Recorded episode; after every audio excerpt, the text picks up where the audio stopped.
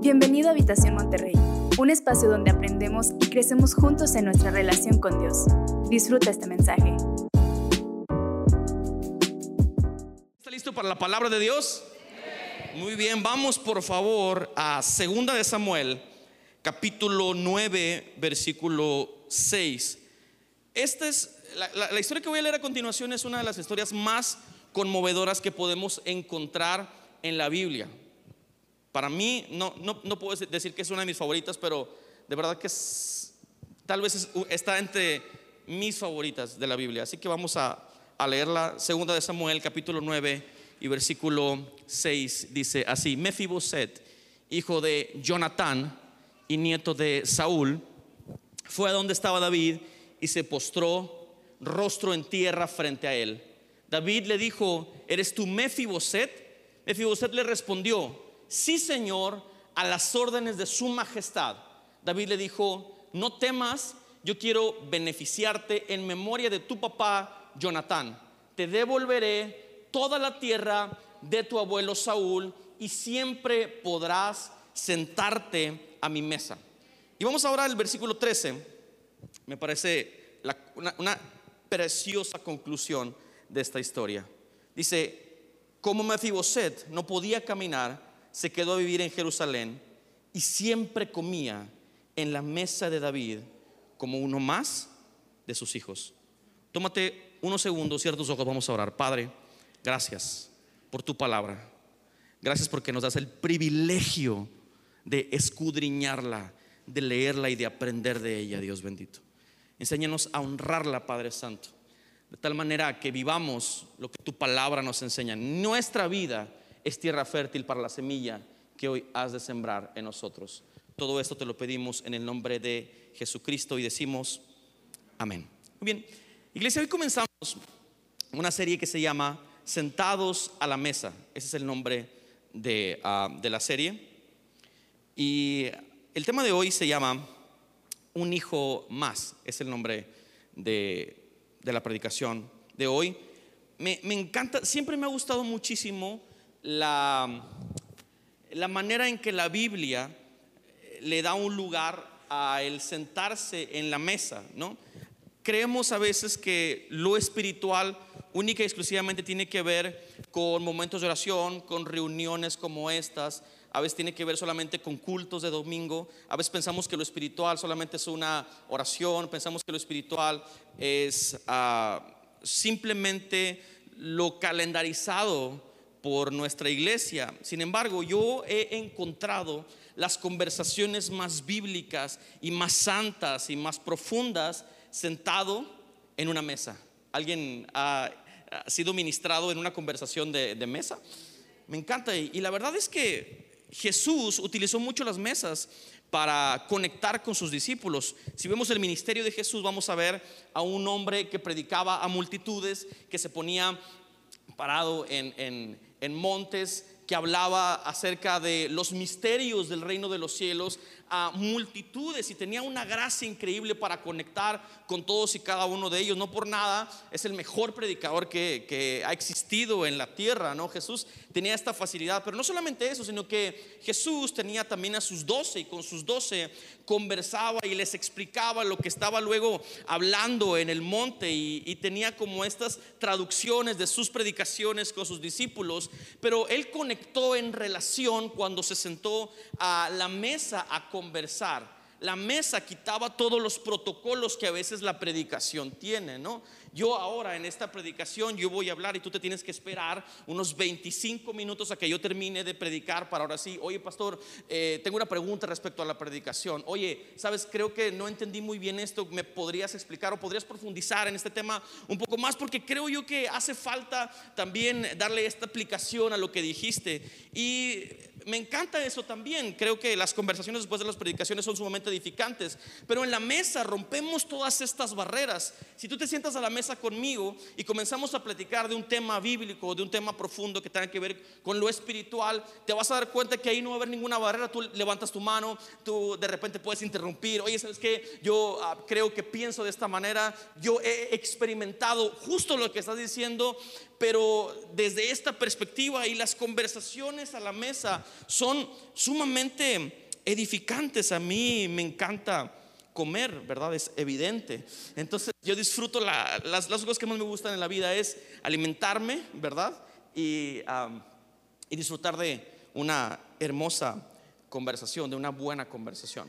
La historia que acabamos de leer es, es, es, increíble porque es muy conmovedora cuando la leemos. Mefiboset era el nieto del rey. Mefiboset era un, un niño de sangre azul, ¿verdad? Saúl, su abuelito, tuvo malas decisiones, tomó malas decisiones en su vida y desgraciadamente la presencia de Dios se alejó de él y un nuevo rey se estableció en Israel, que fue el rey David. Pero había una manera de operar cuando había estos intercambios de rey, cuando ah, había un nuevo rey, se eliminaba literalmente a toda la genealogía del rey pasado. O sea, que Mefiboset cuando David se establece estaba destinado a morir, porque esa era la costumbre, la costumbre del pueblo judío y, era la costumbre en todos los, reinados. entonces, eh, dice que cuando escucha que Saúl había muerto, toma la nodriza a Mefiboset y corre para salvar su vida. Dice la Biblia que cuando corre para salvar su vida en, eh, en la desesperación, se tropieza y cuando se tropieza lo deja caer y probablemente le cae encima, ¿no? Que es la, naturaleza o la inercia de lo que podría suceder en ese momento. Uno corre con algo pesado y cuando se tropieza literalmente cae arriba de él. Entonces imagínate que está el niño pequeño, la nodriza lo trae cargando, está huyendo porque probablemente su vida en ese momento corre peligro y la mujer le cae encima y le quiebra los pies. A partir de ese momento Mefiboset quedó lisiado. Estuvo paralítico el resto de su vida. La mujer lo toma y lo lleva a una ciudad llamada Lodebar, una ciudad de olvido. En una ocasión, David, eh, tiempo después, David se levanta, ¿verdad? Y empieza a acordarse de Saúl, empieza a acordarse de Jonatán, su amigo, que era hijo de Saúl, y pregunta, ¿habrá alguna persona de la línea de Saúl, eh, del linaje de Jonatán, a quien yo pueda hacer misericordia? Dice, ah, creo que Jonatán tenía un hijo, eh, cuando estaba pequeño corrieron a lo de bar y por ahí debe de estar. David lo manda a llamar y tienen una conversación increíble. Ah, y, yo, no sé si, si alguna vez has tenido una conversación con, con un héroe tuyo, ¿verdad? Con, con, alguien que admiras demasiado y te sientas con él y, y, platicas con él. Ya te he platicado aquella ocasión que me encontré con Lucas Lobos, ¿verdad? y ya no lo voy a volver a decir porque me da mucha vergüenza, pero cuando uno se encuentra con un héroe personal, es muy vergonzoso porque las palabras no te salen, no, no sabes qué decir, ¿verdad? Cuando te encuentras con alguien a, quien admiras tanto, ¿verdad? Y entonces eh, me imagino que Mefiboset llega delante del, rey David y, él no puede caminar, obviamente no se puede poner a, su altura, y el rey David le dice, ah, quiero restituirte todo todo lo que era de tu papá, todo lo que era de tu abuelo. Quiero honrarte y quiero tener misericordia contigo. Y la autopercepción de Mefiboset era increíblemente baja. Él veía a David, que probablemente era un héroe personal, ¿verdad? Porque era un hombre con mucha fama y era un hombre que le había traído mucha gloria a Israel. Y entonces lo vio y, y él expresa su autopercepción. Le dice, rey, yo soy un perro muerto. ¿Por qué me quieres restituir todo lo que era de mi padre? Literal, no lo merezco. Y es lo que me encanta de esta historia. Y, yo quiero compartirte tres principios. Porque a veces nuestra percepción personal de quienes somos nos impiden tener conversaciones relacionales con Dios. A veces nuestra autopercepción, lo que nosotros vemos en un espejo, nos impide acercarnos con confianza a Dios. El libro de Hebreos nos dice que gracias al sacrificio de Jesús, cada uno de nosotros podemos entrar confiadamente al trono del Rey y encontrar la gracia que venimos buscando. Nosotros estamos aquí no porque seamos merecedores de la gracia, de lo contrario no se gracia. Así que hoy quiero compartirte estos tres principios. El primero es, la mesa es un privilegio de Dios. La mesa es un privilegio de Dios. El apóstol Pablo a los Corintios ah, dice ah, en el capítulo 3, versículo 5, no es que nos consideremos competentes en nosotros mismos. Nuestra capacidad viene de quién? Viene de Dios. Mefiboset jamás hizo absolutamente nada para merecerse sentarse en una mesa tan increíble como la mesa del hombre más importante de la nación. Él no hizo absolutamente nada. Él lo único que hizo fue existir. Él estaba ahí existiendo y encontró misericordia del rey. David no era un rey como cualquiera, era un rey misericordioso. David es el tipo y la figura de Dios. Cada uno de nosotros nos cuesta mucho trabajo encontrarnos con la gracia porque sentimos que necesitamos tener méritos para recibir las bondades y la gracia de Dios. Familia, si las bendiciones de Dios fueran por méritos, ninguno de los que estamos aquí seríamos bendecidos, pero tenemos más de lo que merecemos. A veces la gente me, me aborda, amigos que tengo a la distancia, viajo y me abordan y me dicen, oye, increíble lo que está sucediendo en la habitación. Ah, porque déjenme decirles que son famosos, iglesia. Nadie se la creyó, está bien, se rieron. Entonces me dicen los amigos, oye, buenísimo lo que Dios hace en la habitación. Te felicito, excelente. Y la verdad sería, eh, sería muy malo que yo dijera, no, claro, nos ha costado un trabajar, ha sido wow, no muchísimo trabajo, no, lo que nos hemos desvelado, Sayuri y yo, no, no, esa Sayuri está tremenda, ¿no? Y el equipo, wow.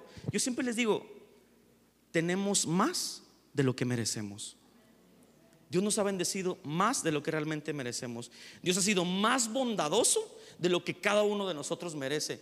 Si Dios nos pagara por nuestras obras, uy, hay de nosotros. Pero yo bendigo a Dios porque recibimos muchísimo más de lo que nuestras obras pueden expresar.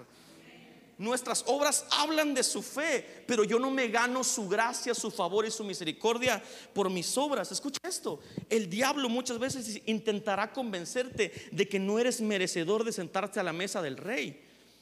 Obviamente Mefiboset veía su condición él estaba en un lugar de olvido y de un día para otro estaba delante del hombre más importante de la nación y estaba ahí siendo restituido por algo que él jamás hizo. Y probablemente en sus pensamientos había estos pequeños dardos de, no eres suficiente para sentarte a la mesa del rey. No eres suficiente para estar conversando con hombres y mujeres de linaje real. Yo conozco muchas personas que vienen a la casa de Dios y dicen, déjame componer algunas áreas de mi vida para luego bautizarme. Déjame poner cosas a mi alrededor en orden para entonces empezar a congregarme. Y entonces, ¿qué es esto sino un hospital de personas que vienen con el corazón sangrando? Recibimos más de lo que merecemos. Nos sentamos a la mesa con dignidad, no por lo que hayamos hecho, sino por la obra redentora de Cristo en la cruz. Por eso hemos recibido un lugar en la mesa. Pero el diablo nos va a hacer pensar, es que no eres suficiente, es que mira todos tus errores. El diablo va a querer que desenfoques la gracia de Dios y veas tus errores. Es que yo creo que no eres merecedor de sentarte en su mesa, porque mira, tú estás lisiado de ambos pies. Mira, tú vivías en lo de bar, tú eras, pero ya no eres, te apartaste.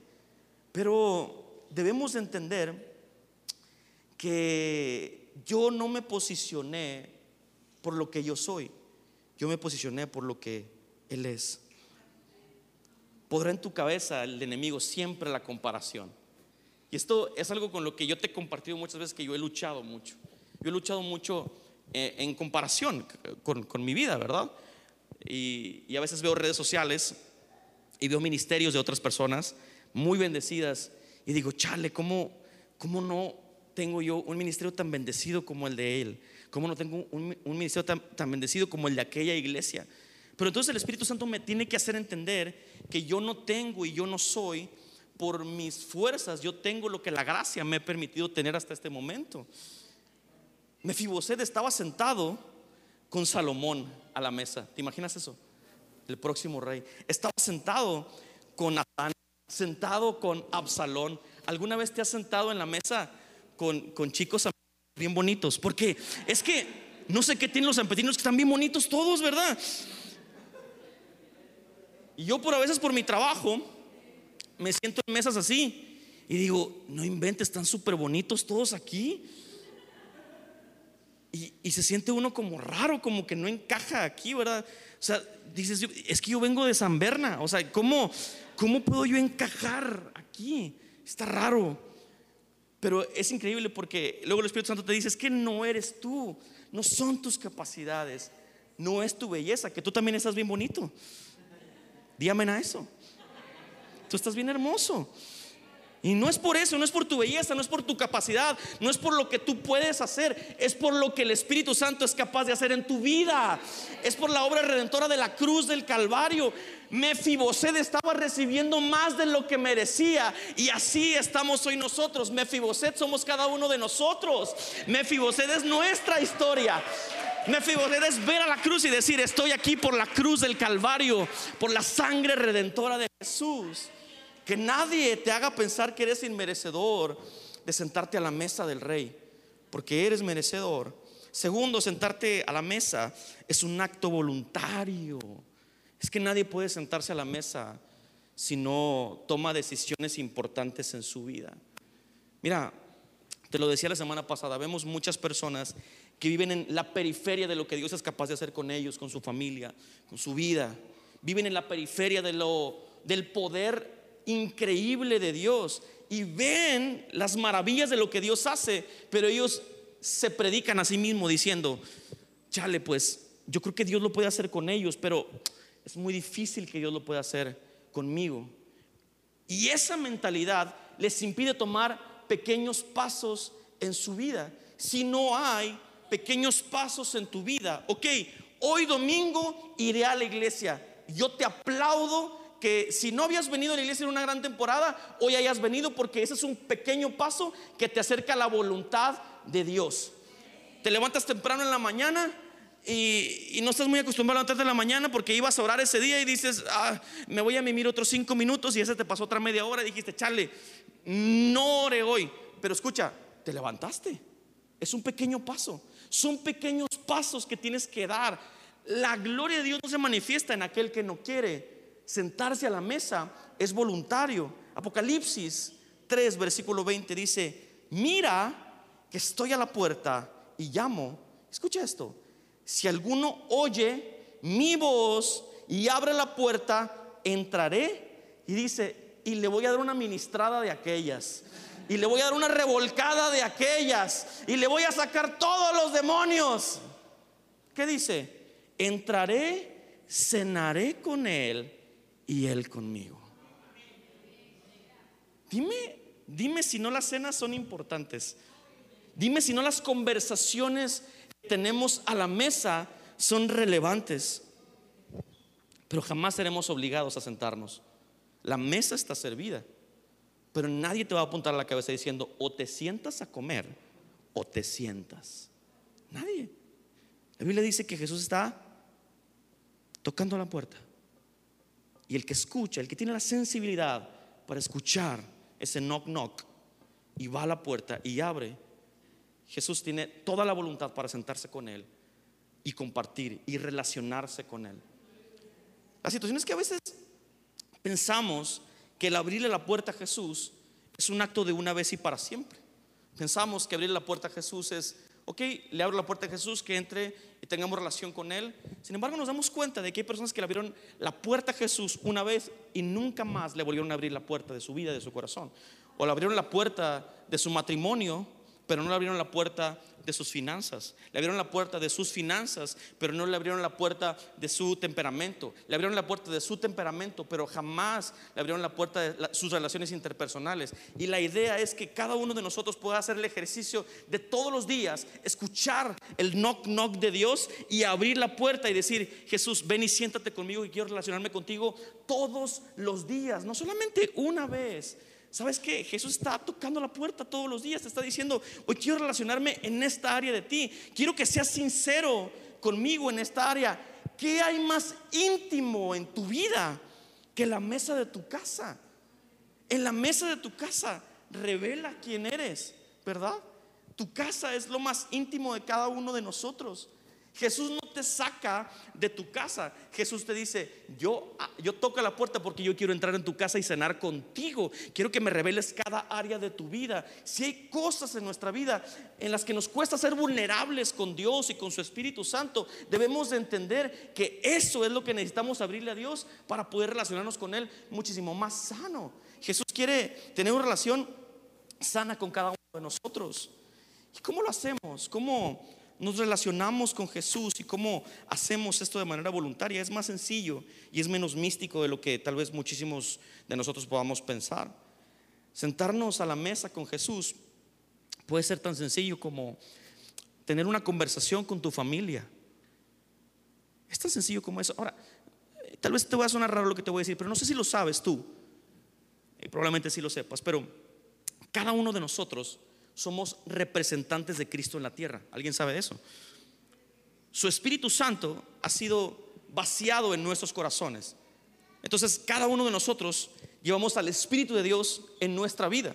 Eso quiere decir que cuando yo hablo con un amigo, eso quiere decir que cuando yo hablo con mi familia, yo puedo ver la gloria de Dios manifestada en él cuando tengo conversaciones. ¿Alguien me sigue? Entonces, es más sencillo de lo que tú piensas. Mira, el mundo en este tiempo nos ha diseñado un mundo de individualismo. El celular ahora es nuestro mejor amigo, ¿verdad? van los papás con los niños, ¿verdad? En la calle y de repente en Soriana se van, ¿verdad? Y se van, los dejan jugar tantito. Y de repente el papá no siente el celular. Y anda el papá más asustado porque no siente el celular, que no sabe dónde está el niño. Y el celular, el celular, el celular, el celular. Y el niño está arriba de un maniquí, ¿verdad? Ahí este, desvistiéndolo todo. Y el papá está. Y, el celular, y el celular. Señor, su niño está ahí este, con una. Sí, pero el celular, espérame, ahorita, ahorita, ahorita te atiendo. Porque el mundo está diseñando un, un esquema de individualismo. Estamos viendo una película en familia y la mitad de las personas que están viendo la película están con el celular. Es la mitad. Estamos cenando en casa y la mitad de las personas que están cenando en casa están con el celular en la mano. Estamos teniendo submundos dentro de, de un gran ecosistema al que le llamamos familia. Estamos desarrollando mucha individualidad. Pero sabes una cosa, Dios no nos llamó al individualismo. ¿Alguien dice amén a eso? Él nos llamó a la comunidad. Un estandarte importante de lo que eh, tenemos aquí en nuestra casa es comunidad, porque creemos que la comunidad cambia todas las cosas. Creemos que la comunidad desarrolla un mover del Espíritu Santo.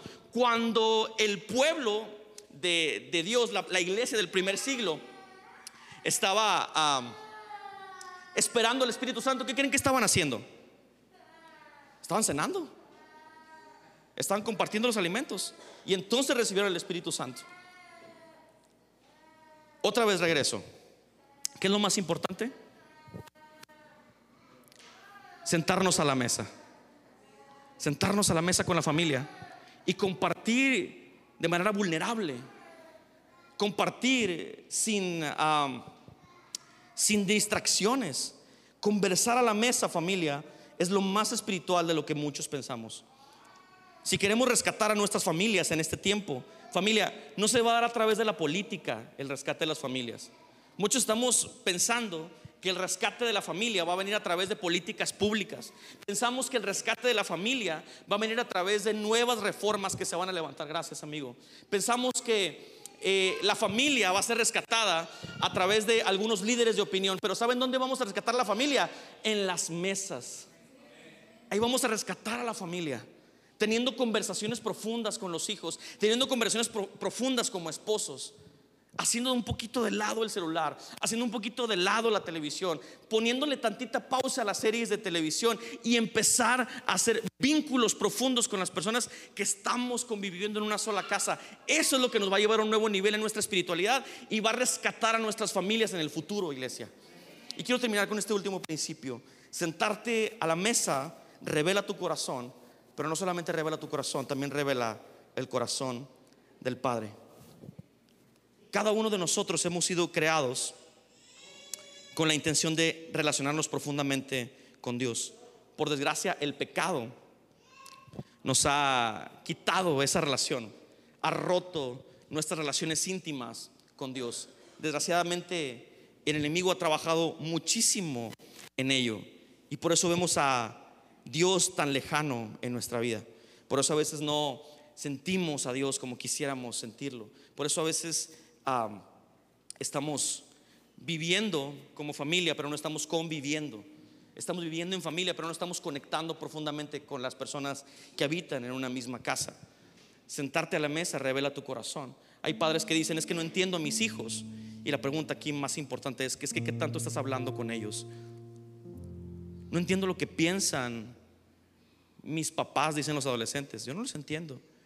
Yo lo que le digo a los adolescentes, pero ¿qué tanto hablas con ellos? ¿Cuánto platicas con ellos? Dicen mamás, voy a ayunar un año si es necesario porque, para que mi hijo me haga caso. Un año. Y voy a comer pura verdura y pura agua. Pero no son capaces de tener una conversación sana con sus hijos. Una. Asertiva. Profunda. No nos conocemos en la casa. No nos conocemos en familia. Pero si nos damos el tiempo de hacer el ejercicio, de sentarnos a la mesa en familia, nos vamos a dar cuenta de que vamos a estar hablando con el mismo Dios ahí. Porque la manifestación de Dios está en tu esposa, aunque a veces no lo creas. La manifestación del Espíritu de Dios está en tu marido, aunque a veces no veas a Dios en él. Pero es una realidad, el Espíritu Santo de Dios vive en él, en cada uno de nosotros. Dios no habita en lugares hechos de manos. Dios habita en piedras de carne y hueso. Cuando tú te sientas a la mesa con tu familia y dejas atrás las distracciones y compartes los alimentos y abres tu corazón, ahí estás descubriendo el corazón de tu familia. Estás descubriendo lo que piensa tu esposa. Estás descubriendo lo que piensan tus hijos estás escuchando, estás teniendo conversaciones con tus cinco sentidos ahí. Pero no solamente estás descubriendo su corazón, estás descubriendo el corazón del Padre, porque nuestro Dios vino a rescatar lo que se había perdido. Y hoy las familias se están perdiendo. Conversaciones a tiempo en la mesa compartiendo los alimentos, teniendo conversaciones profundas, pueden rescatar la espiritualidad de tus hijos en el futuro. Pero es que vamos a unirnos para orar y es buenísimo, sí, oremos, pero conversemos más. Conozcamos a Jesús en la intimidad de una cena. Es increíble que Jesús comienza su ministerio en una cenita, en una boda. Y él termina su ministerio con una conversación profunda con sus discípulos. Eh, Jesús les dice, chicos, ya no les puedo llamar siervos. En la mesa, Él no está en un escenario predicando, hablando acerca de cuál es la diferencia entre un amigo y un siervo. No, Él está aquí partiendo el pan, repartiendo el vino, diciendo, chicos, ya no les puedo llamar siervos, porque el siervo no conoce que hace su Señor. Pero ustedes han tenido revelación. ¿Por qué? ¿Cuántas veces nos hemos sentado a platicar? ¿Cuántas veces nos hemos sentado a compartir el pan? ¿Cuántas veces nos hemos sentado a tener conversaciones profundas? ¿Cuánto podrás aprender de tus hijos si te sientas una hora con ellos a la hora de la comida? Y les quitas el celular y te van a patalear y te van a decir, ay, van a querer arrancarse los pelos, pero esa conversación a tiempo los va a rescatar en el futuro. Ahí les dice Jesús, ustedes ya no son los siervos, ustedes son amigos. No se lo ganaron echando fuera demonios. No se lo ganaron simplemente trabajando. No se lo ganaron caminando atrás de mí. ¿Cómo se ganaron el estatus de amigos? Partiendo el pan, conversando, escuchando el corazón del Padre, escuchando latir, escuchando su voz. ¿Cuánto hemos menospreciado las conversaciones en la mesa? Y gracias a que hemos abrazado todo lo que la cultura nos ofrece, las mesas están vacías y los cuartos están llenos. Cada habitación tiene su televisión y ahí está el papá comiendo pollo Kentucky en la habitación. Está la mamá comiéndose una tostada de la Siberia en la cocina. Está el niño comiéndose unos deditos de queso en su cuarto. Y cada quien está viendo lo que quieren y no están conociéndose unos a los otros. Quisiera conocer más a Dios, pastor. ¿Cómo le hago? ¿Oro más? Nos venimos mañana a las 5 de la mañana aquí a la iglesia y nos rendimos aquí y oramos más. Y sabes que tal vez lo hagamos y probablemente te vaya a servir, pero comencemos con algo muchísimo más sencillo. Tengamos cenas asertivas, conversaciones profundas con nuestra familia. Es que no entiendo a mi esposa. Come con ella. Es que no conozco a mi marido. Coman juntos. Me duele un montón ver cada vez más cristianos que tratan de vivir en independencia. Me duele mucho. Yo mi cristianismo aquí, yo, yo y mi cristiandad aquí, no pasa nada. ¿De qué me estás hablando? Si Jesús no vino por una persona, Jesús vino por una comunidad. Él no dijo, voy a establecer al individuo. Él dijo, esta es mi iglesia y las puertas del Hades no prevalecerán en contra de mi iglesia. Estamos tan acostumbrados a a la gente el domingo que menospreciamos las conversaciones. Ayer hablaba con Jorge, ayer se bautizó Jorge. Te quiero mucho, amigo.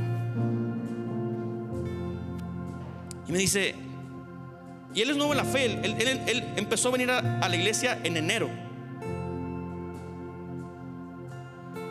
Y él me dice, es que, ah, porque nació su bebé hace poquito, y me dice, es que yo ya extrañaba venir, y, sí, yo estoy acá con Dios, y, yo tengo tiempos de conversación con Dios, pero a mí me encanta ver a mis hermanos, conversar con mis hermanos, y que me apoyen y verlos, y hablar con ellos, y está aquí desde enero. Y conozco a gente que me dice, ay, no, yo ya la iglesia, mira, yo no. A mí la iglesia como que fuchi. Yo en mi cristianismo nomás. ¿Qué rayos nos pasa? ¿Qué estamos haciendo como iglesia? Si no tenemos conversaciones profundas con nuestra familia en la fe, ¿en qué nos vamos a convertir? Si no estamos teniendo conversaciones profundas como familia, ¿qué familia vamos a tener en el futuro? Aquí es donde se cosecha todo.